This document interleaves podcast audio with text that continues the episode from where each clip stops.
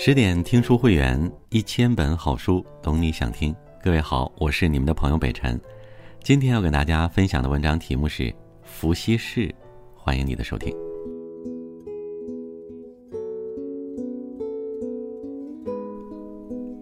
距今约七千多年前的一天，一名女子偶然来到一个名叫雷泽的地方游玩，她叫华胥氏。生于美丽神秘的华胥国。逡巡此地，不仅有清澈浩瀚的湖泊，也有鸟语花香的美景，顿时让青春年少的华胥氏满心欢喜。于是乎，他开始四处漫游，无拘无束。忽然间，华胥氏看到前方有一个跟自己个头差不多的脚印，不免心生好奇。慢慢的，他把自己的脚放到上面，就在足底和地面脚印接触的一瞬间，华胥氏感到一股强大的力量把自己包裹起来。在这股神秘力量的裹挟下，华胥氏感到既惊奇又害怕。一阵无以名状的接触后，他感觉自己腹中略显异样，后来才知道他有了身孕，因此。我们在《诗函神物》中看到了这样的记载：“大祭出雷泽，华胥履之，生伏羲。”而在西晋人王家所作的《拾遗记》中，华胥氏猝然怀胎的故事则更加离奇。春皇者，庖溪之别号，所都之国有华胥之州，神母游其上，有青红绕神母，久而方灭。既觉有身，历十二年而生庖溪。关于华胥氏生的这个孩子，他的名字也是众说纷纭。除开我们这里提到的伏羲、庖溪两个外，还有诸如泡溪、泡溪、绿系等诸多版本。但时至今日，这些形形色色的名字已经不再重要，因为在灿烂的历史长河里，人们给他取了一个熠熠生辉的大名。伏羲氏，伏羲氏就是我们华夏民族的人文初祖，同时也位列三皇五帝中的三皇之首。作为三皇之首，伏羲这个圣贤的形象有点特别，在很多的文献资料里，他的上半身是人，下半身却是蛇。对于伏羲形象的描述，很多人或许一时间难以接受。华夏民族的人文始祖怎么能是这样一个莫名其妙的怪异形象呢？其实大家大可不必焦虑，因为关于我国上古时期很多传闻与设定一直都存在此起彼伏的争议，这之中并不存在一个具有绝对权威的定义。但即便如此，我们依然会采用传播相对较广、认可度相对较高的说法。伏羲之所以常常以人首蛇形的形象出现，主要还是跟他的父亲有关。前面我们提到啊，伏羲氏的母亲华胥氏在雷泽意外怀孕，并且跟他踩到的脚印直接相关。而在《山海经·海内东经》里有这样一段文字，赫然在目：雷泽中有雷神，龙身人头，古其父则雷。这个巨大脚印的主人就是龙身人头的雷神，华胥氏误入雷神的地盘，怀上了雷神的孩子，而且孩子也完美继承了雷神的外形基因。至于为什么大家描述伏羲人首蛇形而不是人首龙形，这里面就包含了特别的文化意蕴。在现代人的视野里，蛇所呈现的意义多半是恐惧、阴冷和黑暗。但在古代部落文化里，蛇是一种极端神秘的生物，甚至被很多部落当作神灵来崇拜。作为华夏文化象征的至高生物，龙的身体躯干恰恰就是由蛇演化而来的。不管龙的头、脚和爪子如何特殊，它的躯干和鳞片活脱脱就是蛇的翻版。在龙的形象完全确定前，蛇在人们心目中的地位就如同小龙般尊贵，否则也不会有“伏羲临身，女娲蛇躯”的说法。毕竟，谁也不会揶揄自己民族的至高神灵。说到女娲，大家一定对她的故事耳熟能详。更重要的是，女娲不仅是流芳百世的创世女神，更是三皇的有力竞争者之一。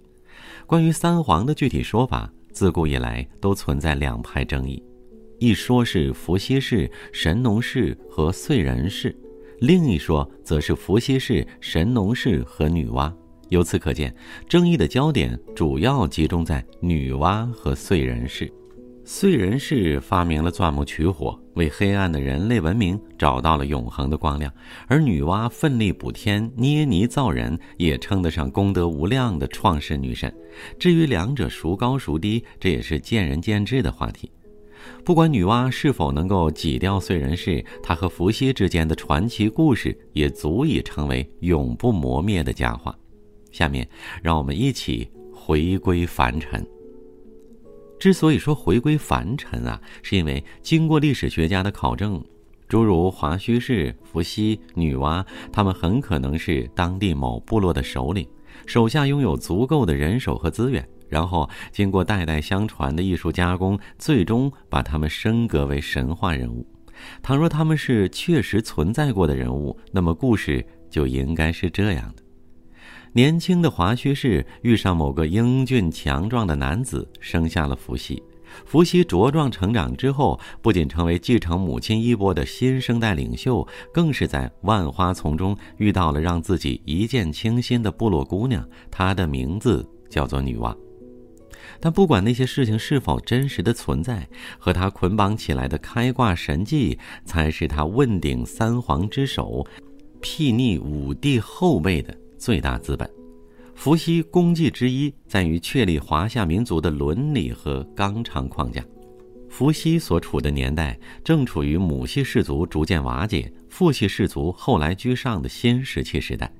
那时候的男女交往和婚配往往出于触动和偶然，完全没有后世的三纲五常以及伦理规范。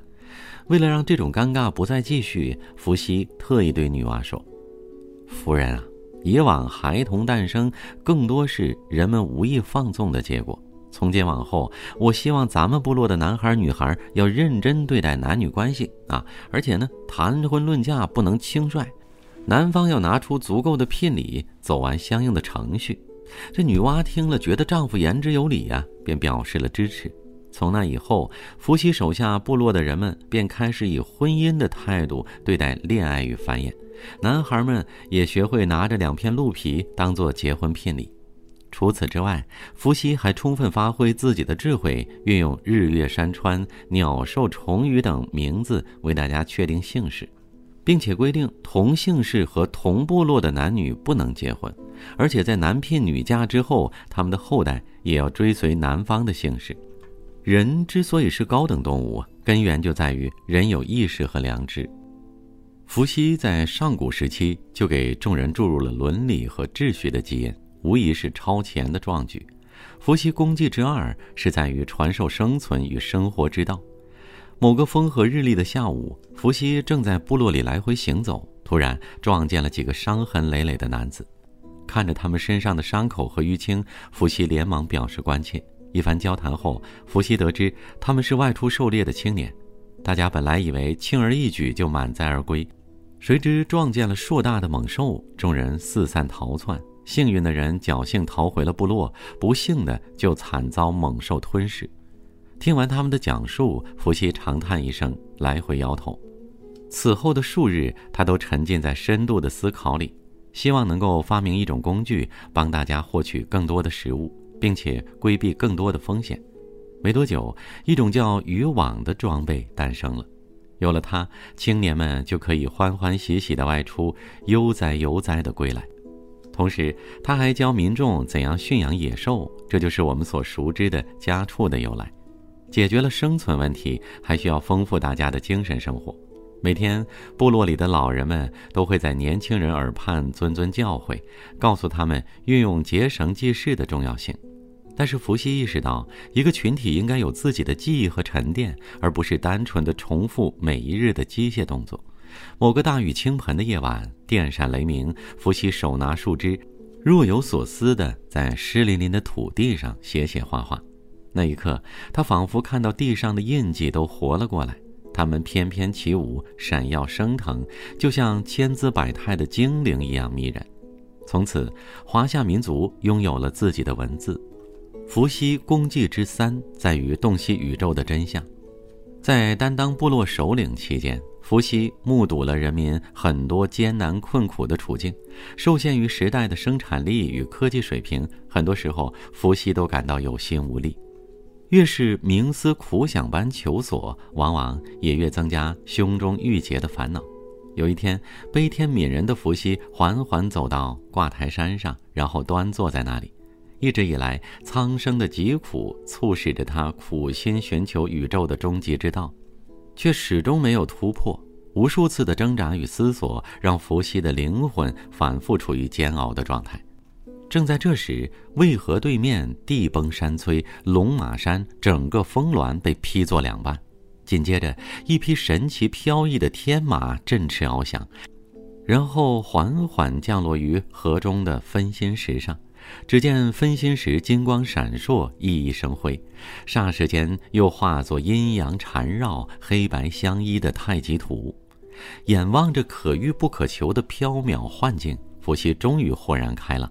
天地之道，世间万物，宇宙之理，无非就是阴阳协调。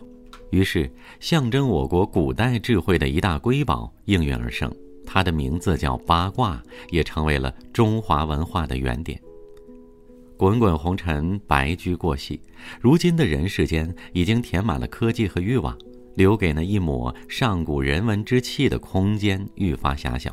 环顾我们的周遭。复兴国学、复兴传统文化的声音此起彼伏，可我们是否有静心思索过，究竟要复兴传统文化的什么？抚今追昔，伏羲的故事向我们深刻传递着传统文化中最核心的气质，那就是一种立足于现实的浪漫主义精神。西方人遭遇难题，就在胸口画十字，祈求主的庇佑，然后双目紧闭，把命运托付给上天。中国人遭遇难题，则是以强者的姿态傲然伫立，然后立即发挥主观能动性，开辟最具效率的战线。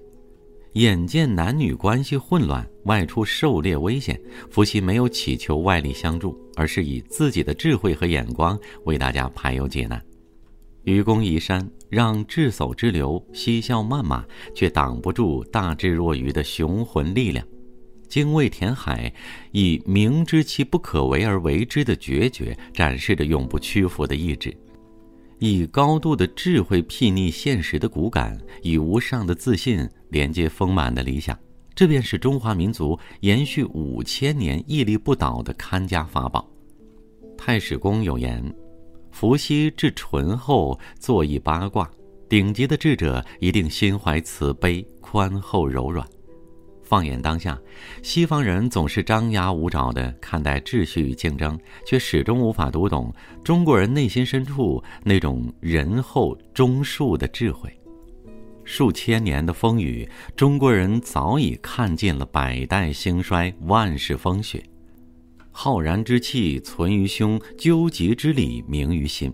任尔魑魅魍魉机关算尽，也难阻我巨龙苏醒，华夏重兴。更多美文，请继续关注十点读书，也欢迎把我们推荐给你的朋友和家人，一起在阅读里成为更好的自己。好了，我是北辰，我们下次见。